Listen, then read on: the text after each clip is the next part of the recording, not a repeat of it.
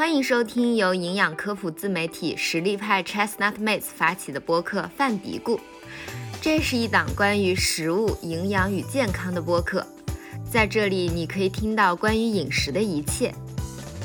我们相信良好的营养和言论自由是一样的，是人人都应享有的基本人权。而好好吃饭的人，总会成为真正的实力派。嗯，大家好，欢迎收听本期饭嘀咕，我是山楂，是营养科普公众号实力派的编辑。Hello，大家好，我是雨雨，我是我们实力派的营养师。Hello，大家好，我是实力派营养师罗金，美国注册营养师。嗯，今天我们要来聊减肥的话题。嗯，我们录节目的时候是十月十八号，那就在昨天礼拜一，嗯，一早上的时候就有一个热搜，是关于沈叔叔瘦了的话题。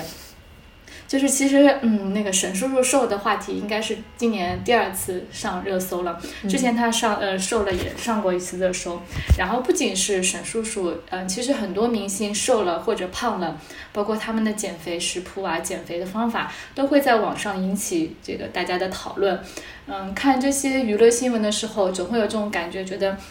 明星减肥怎么好像很简单？他们为了拍戏，可能可以瘦一呃胖一下，然后呢？嗯，戏拍完之后很快又瘦下来了。但是你看看身边的一些朋友，包括嗯你的同学、同事、你的家里人，人过中年之后就觉得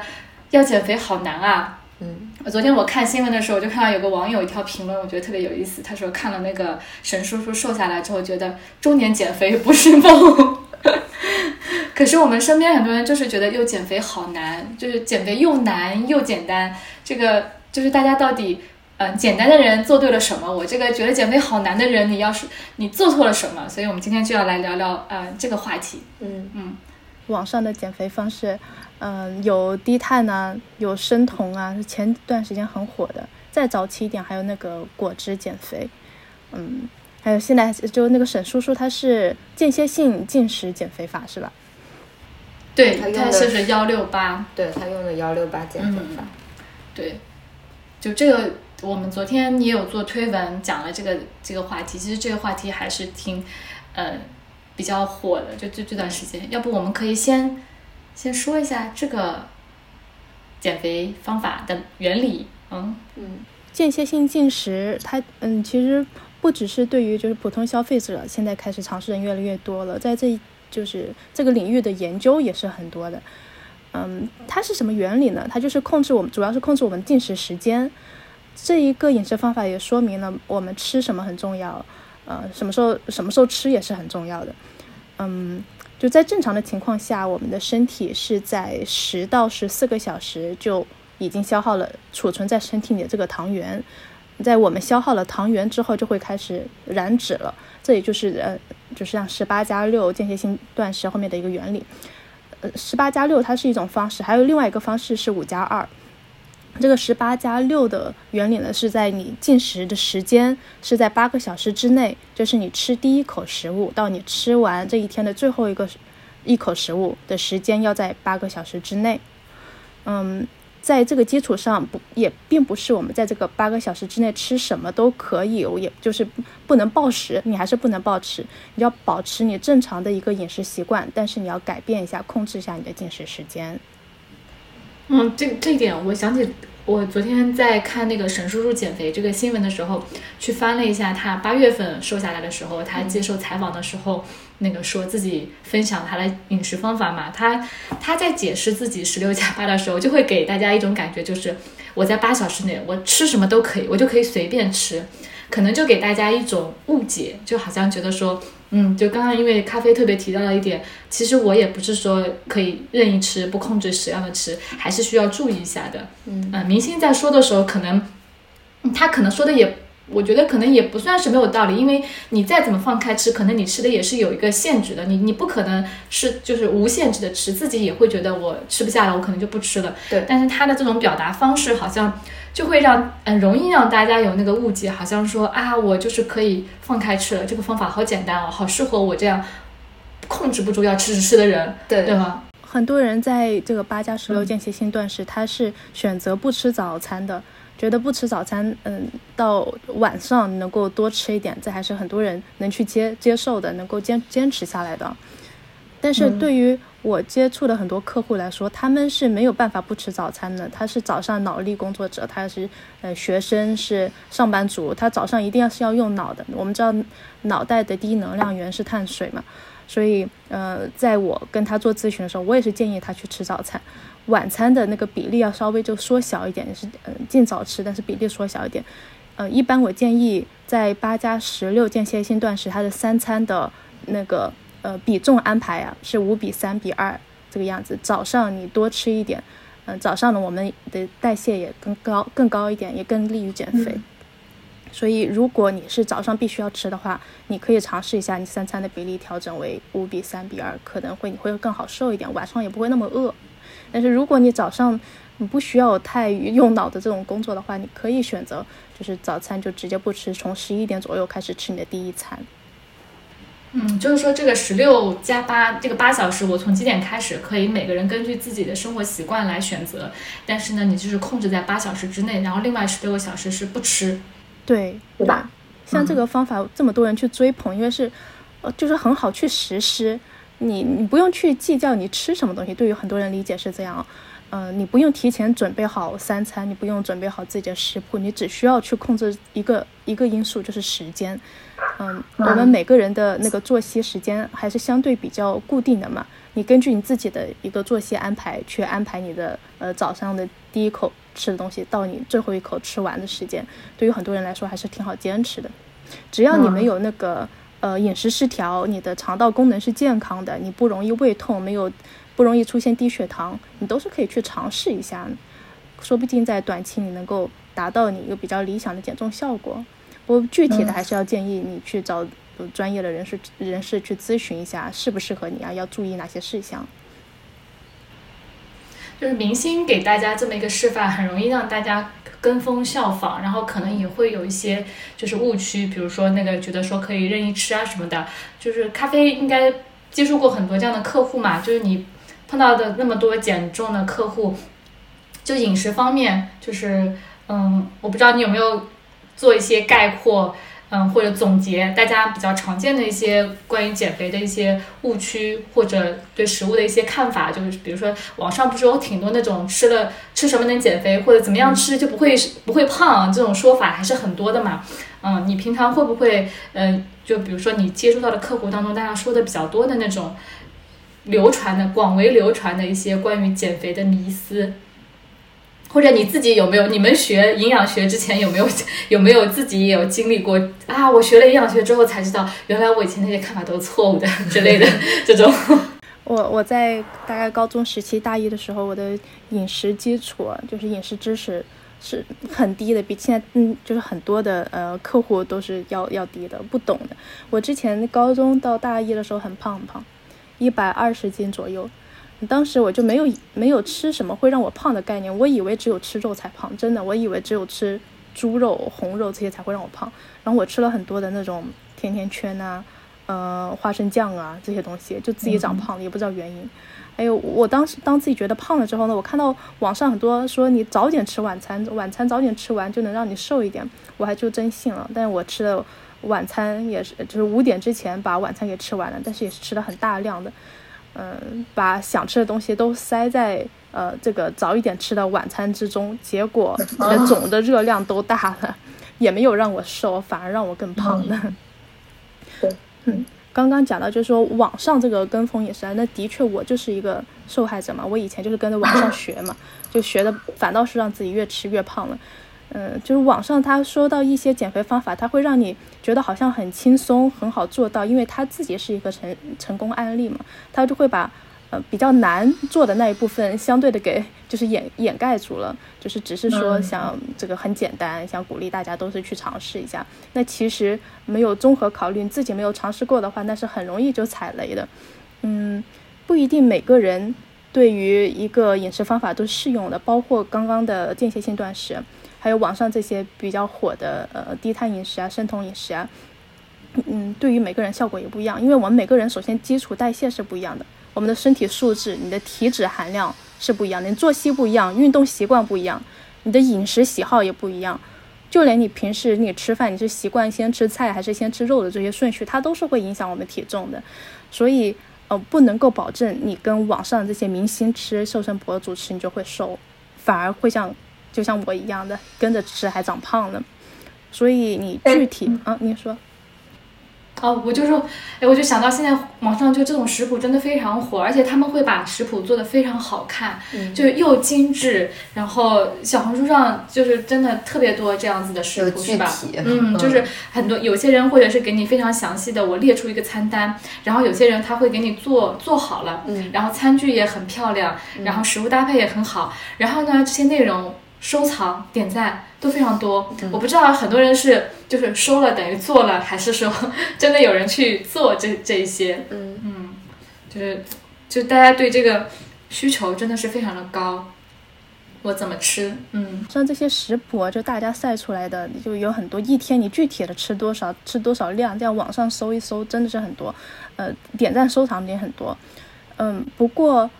这个方法就是适不适合你呢？嗯。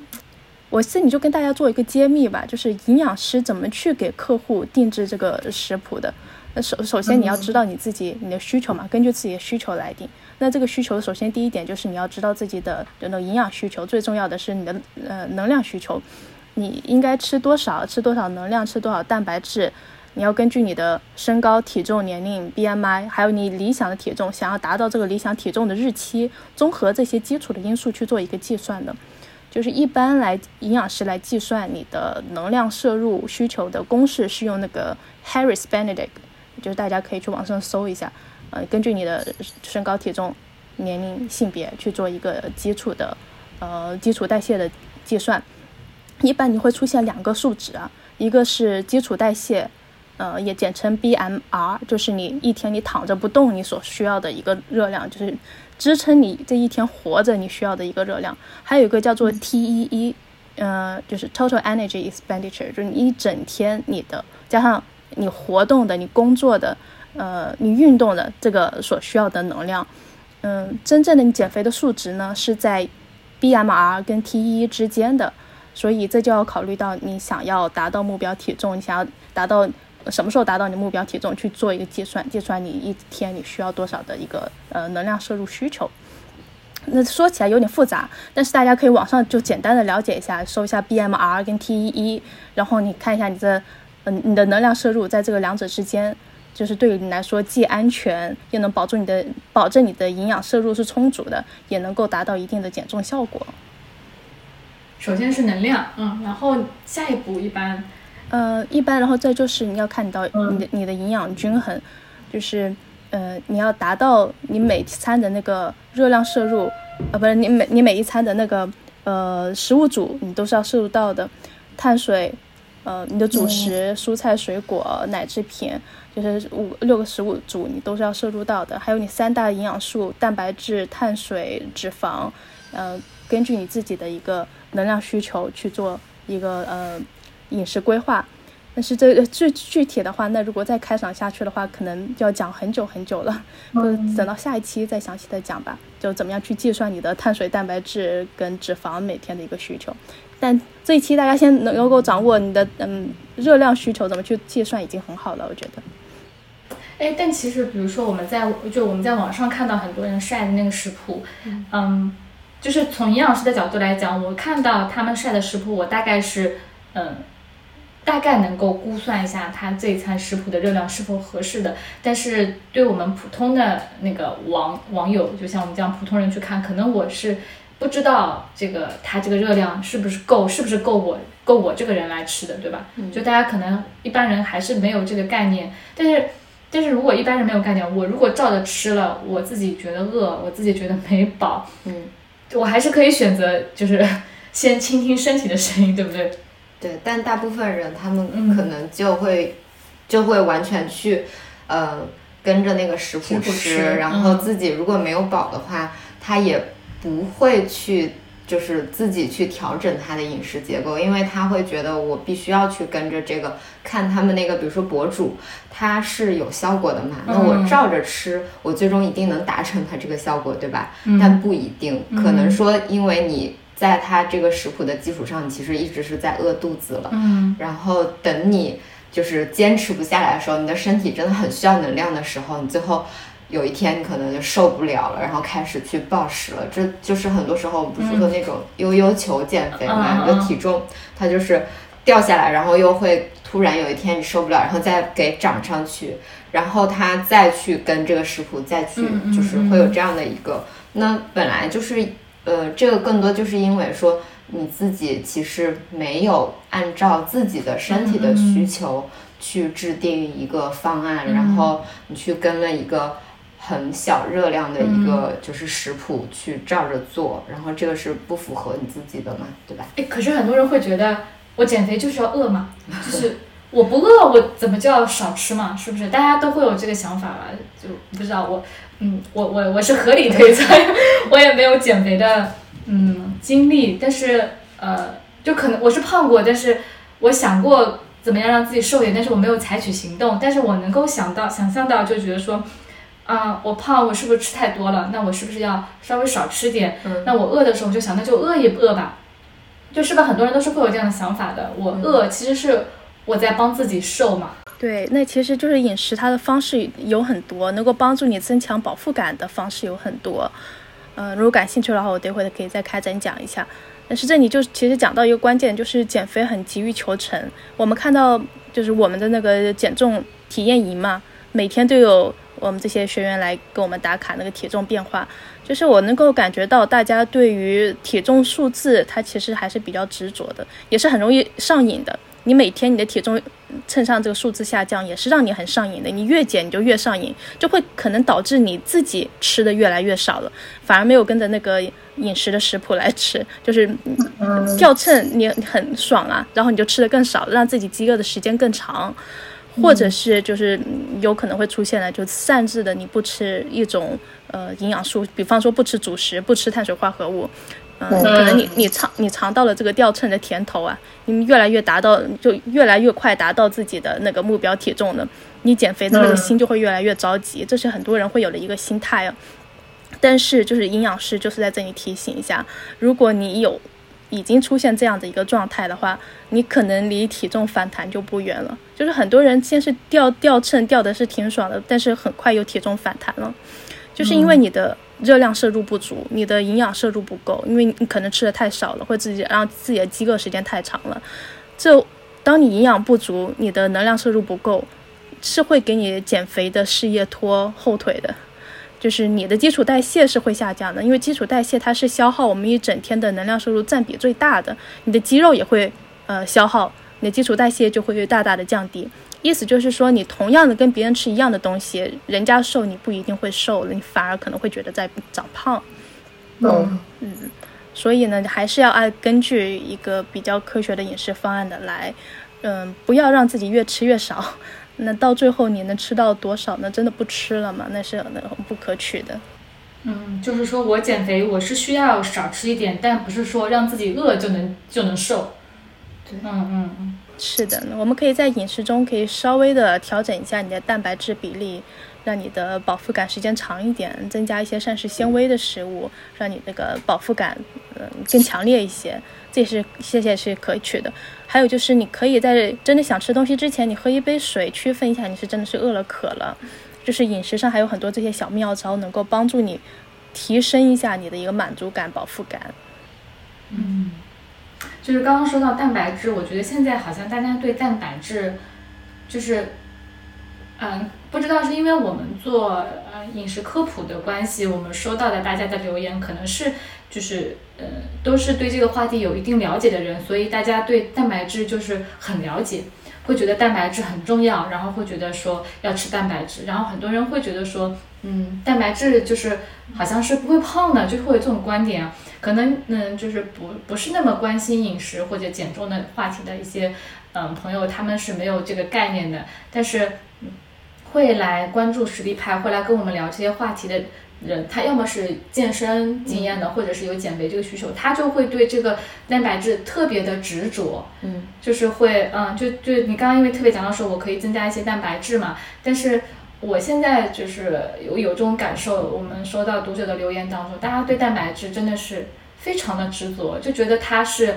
啊，百益而无一害，就它可以不吃主食，但是一定要吃蛋白质。对，就是三餐里面甚至可以把那个主食的部分、碳水的部分全部去掉，这样子。这个我就觉得，嗯，即使是不接触营养学，就像比如说我们家里的亲戚朋友当中，嗯嗯，家里人来吃饭，他们就会说，嗯，就是怕胖，他不吃主食，然后就会肉啊菜就会多吃，然后呢。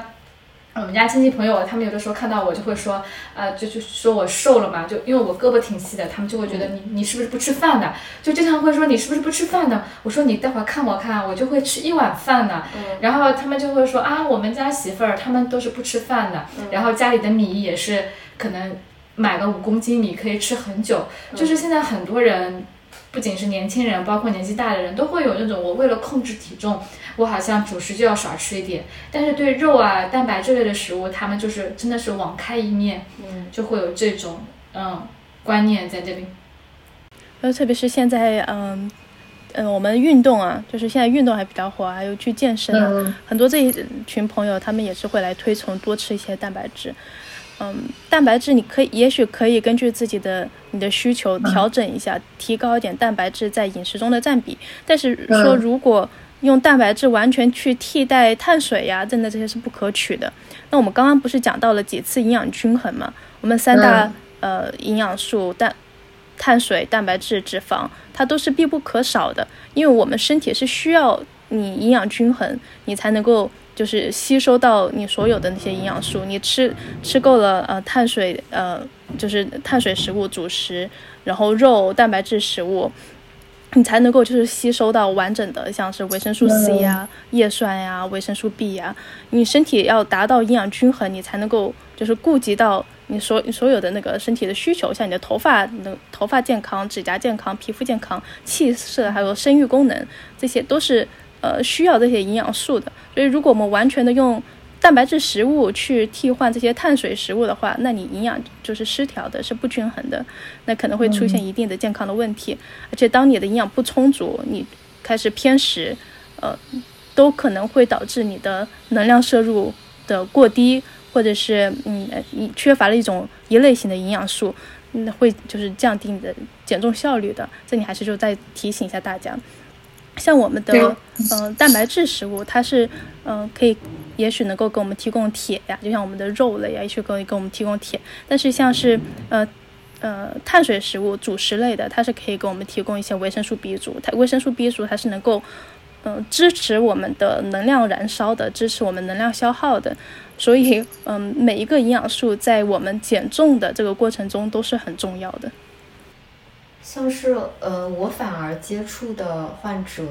他们是大部分都是在，比如说开始减肥之前的饮食认知是，他要少吃肉，就是我反而接触更多是这样子的。就有两类，一类会觉得说吃肉会胖，一类会觉得说吃饭要胖。对，就是就是可能是因为我接触的是那个，就是比如说三四五线小城市的这种，我觉得可能这个也是跟大家所处的就是环境它的一个。嗯，比如说能够接触到这种健康的相关知识的一个程度有关。嗯，那么像我之前就是呃，我接触的患者，他们大多都是那个三四线的城市的嘛。那么对于他们来说，就包括像我们家那边，嗯，就是很多情况下，大家还是会觉得说，哎，我其实吃肉，嗯，会胖，然后我要那个。就是吃清淡饮食的话，还是要少吃肉，然后要多吃，比如说主食，主食加那个蔬菜的一个组合嘛。然后，嗯，包括就像我小的时候，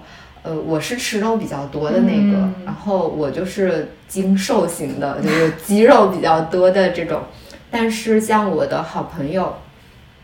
他们要减肥，他们一直要减肥，他们是不吃肉的，他们就是。呃，就是吃菜，就觉得我要多吃菜，然后要吃蔬菜、吃水果，吃的特别健康，吃肉很少。但他们的那个体型，包括他们的体脂率，就是肉眼可见的是很高的，因为就是蛋白质吃的。就是很少，对，就会有这样的一个差别在。嗯，哎，我觉得这个还挺有意思的，就是我感觉我我你刚刚一分析，我觉得我对这个的认识也是经历了这么一个变化。嗯，就是最早的时候可能。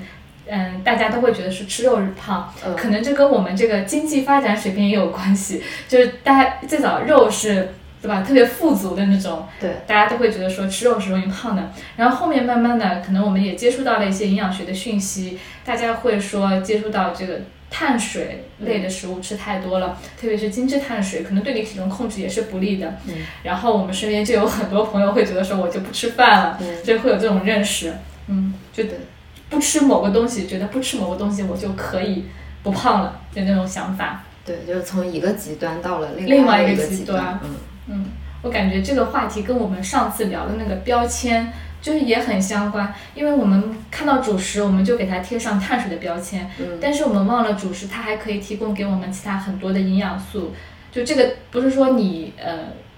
就我不吃这个碳水，但你不吃碳水，同时你也丢失掉了，你你失去了主食带给你的其他的一些营养素。是的，嗯嗯。然后我有很多客户，他们发现其实你吃的东西没有减少，但是只是调整一下你的饮食结构，在你的饮食吃的更加健康、更加均衡的条件下，他体重自然而然就下去了。就是你的身体状况好了，你的嗯代谢更加有效率了，你的体重自然就会下降的。对，就像我们跟那个患者就是去做方案的时候，其实呃是每一餐在就是他们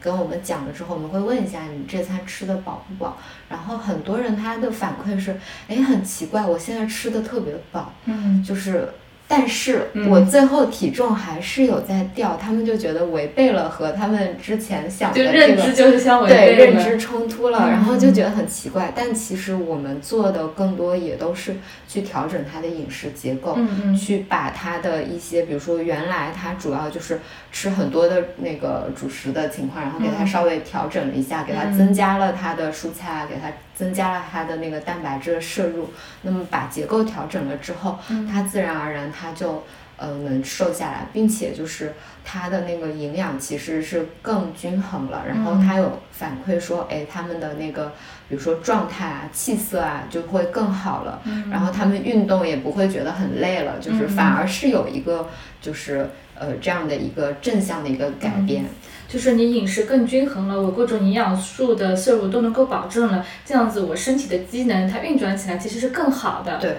嗯，对吧？就是所以说网上流传的很多，比如说容易吃胖的小习惯，它其实是概括了很多人的习惯，但是具体到每个人可能又是不一样的。比如说对你来讲，你是这个习惯对你来讲是一个嗯让你吃胖的一个饮食习惯，但是对另外一个人来讲，因为你的吃法又是另外一套，可能你的问题又在其他地方了。对，对吗？对。感觉这个事情有点像，就是像以前学游泳的时候，就是开始学游泳的时候，你都你就想着我要怎么游。嗯。但是其实你如果把其他事情都，比如说你教练让你先先学着让自己浮起来，然后你把蹬腿的动作做好，然后你就自然而然的会游起来了。就是我不是我想着我怎么样游过去，我只是把每个动作做好，然后你就发现，哎，你真的已经开始游了。过去了。对对对，就减肥可能也是这样，我不是先。定着说我要瘦下来，我要瘦下来，而我是把日常的那些工作，我把嗯每顿饭都好好吃，我能够吃好主食，我有蔬菜，然后我的结构都是均衡的，然后我瘦下来就是一个自然而然的结果。然后我或者说我不是要瘦下来，我就体重回到维持在一个正常的水平，它就是。我还挺喜欢你说的这个，就是一个自然而然的结果。真的就是一个你做好的这些工作，就是自然就。有了这样一个结果，对，就像我们会跟呃患者或者说跟客户去强调说，嗯，不要去看一个短期的数字上的变化。嗯，你更多的是去关注我行为上的一个改变，对，因为你你现在的行为上面的改变，它带来的影响是长期的。嗯，然后你现在去学会了一个，比如说合理结构的膳食，它的获益是你短期可能很难看到，但是你已经学会方法的时候，并且你把它养成习惯的时候，你是自然而然逐渐会。得到它的一个结果的，对吧？就是把这个变成一个日常，对吧？对对对，就我我在看你们给大家的留言的时候，包括咖啡写文章，都会经常强调这一点。就是我重要的是在你这个生活习惯，你这个行为的一个改变，然后很多结果就是真的就是，其实你改变了之后，你自然而然就得到了这些结果，而不是我一开始就是盯着那个目标去，盯着那个目标去，很可能就导致你的动作变形。对，嗯，是的，嗯嗯，这是一个长期的，在减重过程中养成一个你长期可以坚持的生活习惯，这很重要。在我们的那个减重体验营中，我看到大家会对每天的体重上下浮动会有一些小小的焦虑哦。那其实我们在减重的过程中，我比较鼓励的是大家看一下你每一周的体重的平均的变化，这个更重要。看你那个体重的变化曲线是不是平均往下降的，因为每一天的体重上下浮动、小范围的浮动是非常正常的。我之前就是我们跟患者会讲一个。一个图就是你以为的你的减重速度，然后是一条直线下降的，但是真实的减重速度它是一个就是这种折线式的，就是有起有伏，然后整体的趋势。是下降的，这样才是比较。常见比较正常的，就是很难保持说我一直都是每一周或者每一天我的这个体重都是一个下降的阶段，呃，一个趋势。因为说，呃，本身我们的体重受到太多因素的影响。嗯，而且像我们关注，比如说我们会关注他身体成分的一个改变，就有可能你的那个体重数字是没有变化的，但是因为你的饮食运动的改变，你可能肌肉含量是增加的，然后你的体脂率是减少的，就是你的体体脂是降低的。嗯，那这样子的话，就是在我们看来，它也是一个很好的一个变化，对吧？但反映在总体的这个秤的上面，嗯，它是没有什么改变的。那么，呃，就很多人他会因这个数字没有变化而焦虑，我们就会跟他去讲一下这样的一个就是背后的一个你可能看不到的地方。对，有可能你整体的这个体型你是变好了的，但是体重它不一定是有变化的，对吧？所以这样他可能就会没有那么的焦虑了。哎，我觉得这点真的很重要，就是一开始要来，比如说我我我是想要来减肥的，嗯，就像你说的，我前面是这么个预期，但是我一开始我就告诉你，其实真实情况是这样子的，让你有一个心理的预期。如果完全没有的话，我自己去弄，我很有可能就是受挫、焦虑，对，甚至就只有可能去盯那个数字的减少。这个就很很像，就是我 我。买东西，因为家里装修，我就特别有体会，就是很 很多时候他。都会讲说我什么什么东西有增项，后面收费，你就会觉得很不开心。你为什么前面不跟我讲清楚，是吧？然后有些就很好，我一上来就告诉你，我每个收费项目是什么，哪些哪些东西我是要额外额外收费的。那我事先有个预期，我就不会说因为我要做这个东西，你要额外收费，我就感到很生气。对，就就是我提前有个预期是会比较好的。对，那我也可以决定说我到底要做还是不做。对，因为你前面如果没有这个，就是你前面他没有充分告诉你的时候，其实你的预期可能是一个物美价廉，然后就是效果特别好的一个东西。当你最后突然发现，哎，它还其实是有很多隐形的，或者说增项的时候。然后本来这个东西它就是有的，只不过你不知道，然后就会发现啊，你是不是在骗我？对对对，有这么多的额外的消费什么的，是的，他就会很生气。对，我就觉得在减重这个事情上，大家建立一个比较理性的认知，就是在你开始之前有一个理性的认知是很好，就很重要的。我知道体重是有波动的，那我就不会因因为之后有波动我就很难受。然后我知道它是一个长期的过程的，我就不会说因为。短期内我有一点不是很好的一个结果，我就马上就放弃了。对，嗯，每天如果呃你没有做到饮食饮没有按照饮食计划来吃也没有关系。如果一两天你没有按照饮食计划来吃也没有关系，不要给自己太大压力了。就是其实我这里只要鼓励到大家，你只要坚持的，你想要去做，呃，一餐。一天都没有按照饮食计划来吃，也不会影响到你成功的。你只要坚持下去就好了。那如果当时你在这里放弃了，那自然，那可能我们再开始减重又是比较困难的了。只要大家不要放弃。嗯，是的，我感觉群里面也有有有大家一些反馈嘛，说啊，昨天去聚餐了，这一天好像放飞了，今天开始，对对，有的人会说我今天重新再开始，然后嗯，但其实就是。这点这种情况是很常见的嘛。你今天。朋友请你吃饭之后，你又要去喝喜酒啊，干嘛干嘛？就日常生，这都是生活的一部分，肯定会难免遇到这种事情。他会有很多客户，他会说：“那我这一餐多吃了，我去聚餐了，我觉得很愧疚。”就在也会在群里说：“要不明天我就少吃一餐吧，或者是不吃什么的。”那其实也不可取。只要到第二天我们回到我们饮食计划的正轨上，那是最好的。嗯嗯，就不要擅自的去改变自己的饮食规划。如果你第二天你少吃了，或者是少吃了某样东西，那可可能会影响到你身体的一个反应，你可能饥饿的感，你的饥饿感会更强，会进入到一个恶性循环，有可能会导致暴食，导致第二次就很难，第二天又很难以坚持下去。所以，如果我们一餐一天没有按照饮食计划来，下一次只要回到正轨上，按照原计划去进行，就就很好了。嗯，对，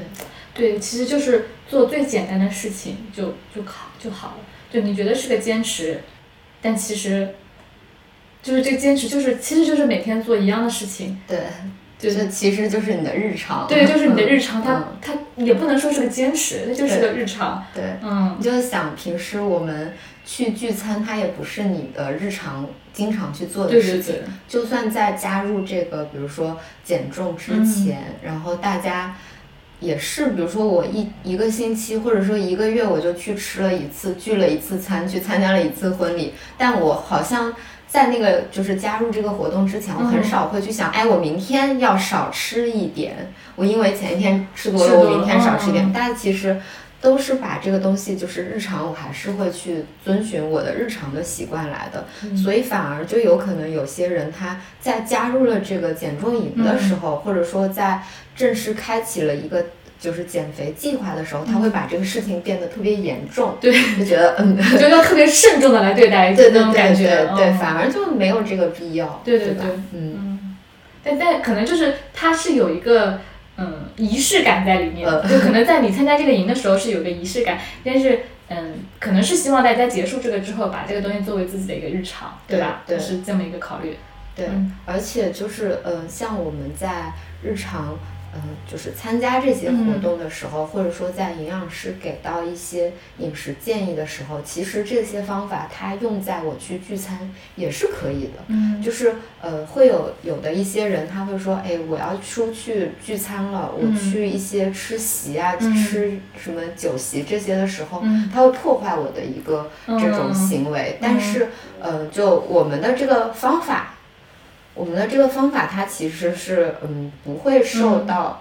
就是这个影响的嘛，对吧？你还是可以照着去做的。对，我有的时候觉得吃席反而更好，因为就是家里面是，对，就是我就是觉我觉得反而是有有利因素的，就是菜的种类也肉菜种类也很多，蔬菜可能有的时候蔬菜是会相对少一点，但就是看。这个这家嗯点的菜怎么样了？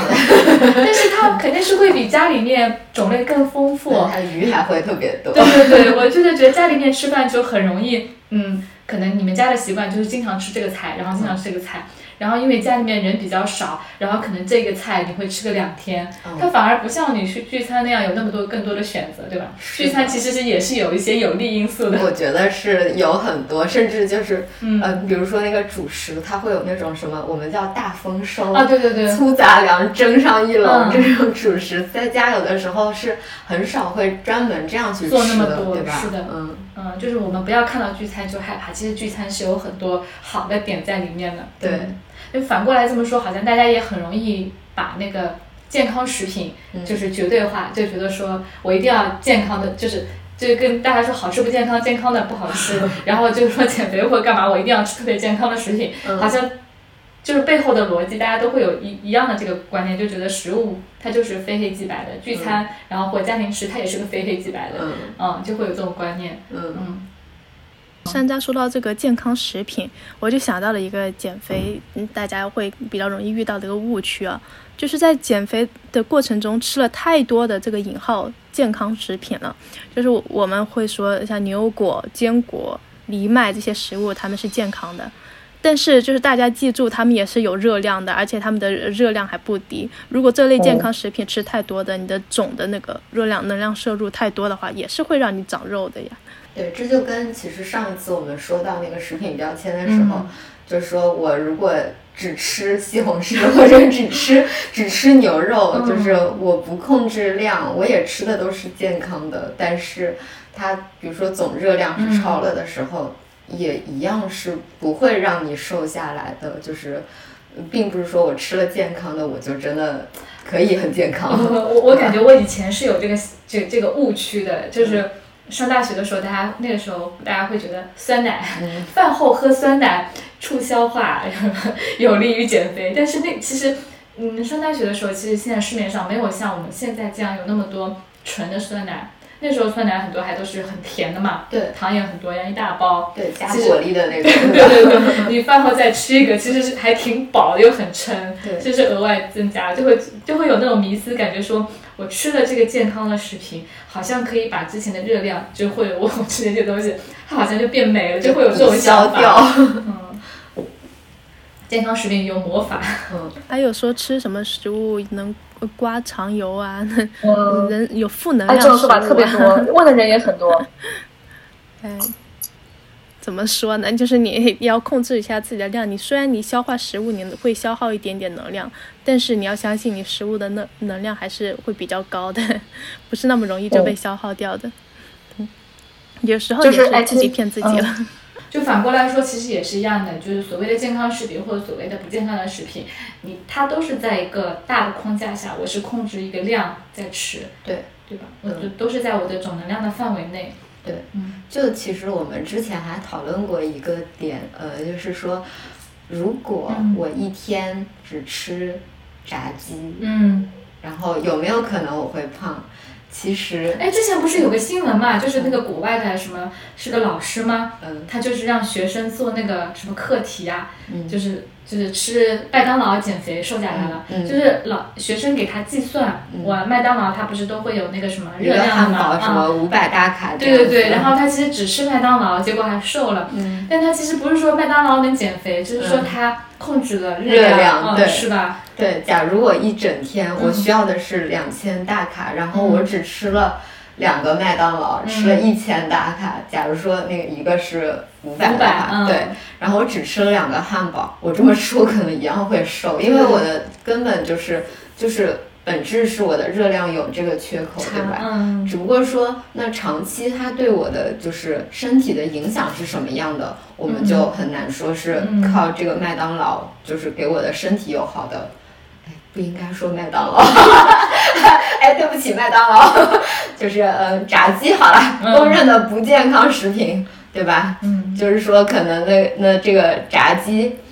我一样吃，每天只吃一点点，我一样会瘦嘛，对吧？嗯嗯，对，是的，对。觉得像减重啊、减肥只是一个表面的目的，那你深层的目的是想要得到健康嘛？所以在我们减重的过程中，我们。想要要提醒自己，我们减重是为了提升我们整体的健康。那所以，如果只吃这种引号不健康的食品，像呃炸鸡这类的，总是吃的话，那是有害你的代谢的，会增加你得很多代谢疾病的风险。所以这里是不建议大家这么去做。减重控制控制你的能量摄入是一个关键，但是在这个过程中，还像我们回到刚刚说的，培养一个可以健康。你健康习惯，你能够长久坚持的，这是最终的一个目的，提升你整体的一个健康。嗯，对，我觉得这个就是大家对于这个事情的一个目的。你比如说，有一些人他就是为了去追逐这个数字的时候，他很容易去掉入这个误区里面。嗯就像他们去跟着网上的一些嗯减肥食谱去吃，嗯，他可能这个食谱本身就是一个热量很少的食谱，或者它是营养素缺失的时候，嗯，但是我的就是我。跟这个事情的目的，我就是要瘦，我我错误的把我的那个目的以为是要去瘦下来，或者说，我其实是建立了一个错误的认知的情况下，我就很容易去走这个极端，最后达成这个目的不择手段，然后就像是，比如说，就像嗯之前说的，他不去吃肉，他就是去吃素啊，他觉得吃素能够就是掉秤啊什么的，他最后。它的数字可能是掉下来了，掉的是它的水，掉的是它的肌肉，它的整体的健康状况是，就健康状态是没有得到一个改善的，或者说它变不对不健康了。然后这样子，它的就是数字减小的目的是达到了，对吧？就反但是它没有得到一个好的结果。嗯，还是那句话，没有健康，我们什么都做不了，这里就包括了减肥。对。那其实我们今天主要就是在分享了营养师以及大家对于这个减肥上面的一些认知上面的误区嘛，对吧？嗯，我觉得大家今天也聊的也差不多了，要不然我们今天就先聊到这里。嗯，好的。然后。嗯，首先就是今天我们其实主要聊了一些就是嗯观念上面一些问题。我们觉得开始减肥，首先建立一个正确的认知是非常重要的。嗯，营养师也分享了自己可能曾经遇到过的一些嗯误区，然后我们在接触嗯客户的过程当中遇到的一些误区，希望听完这期节目之后能帮大家嗯。扫除这些误区，然后建立正确的认知。然后，如果还有其他关于减肥的话题，大家想要了解的话，可以在评论区给我们留言。嗯，想要聊聊什么跟减重相关的话题，减肥食谱或者食品什么的都可以来聊。嗯，那今天的节目就先到这里。嗯，我们下期再见。好的，拜拜。无论世界再纷扰，一日三餐中总是蕴藏着治愈自己的力量。和食物做朋友，用健康过生活。欢迎关注我们的营养科普公众号“实力派 Chestnut 小红书营养师小栗子，母婴营养公众号“雅米孕育 New Care”，小红书养娃小天才辣老师，助力专业医学营养师职业发展公众号“营养工会 Nutrition”。好的，那我们下期再见啦！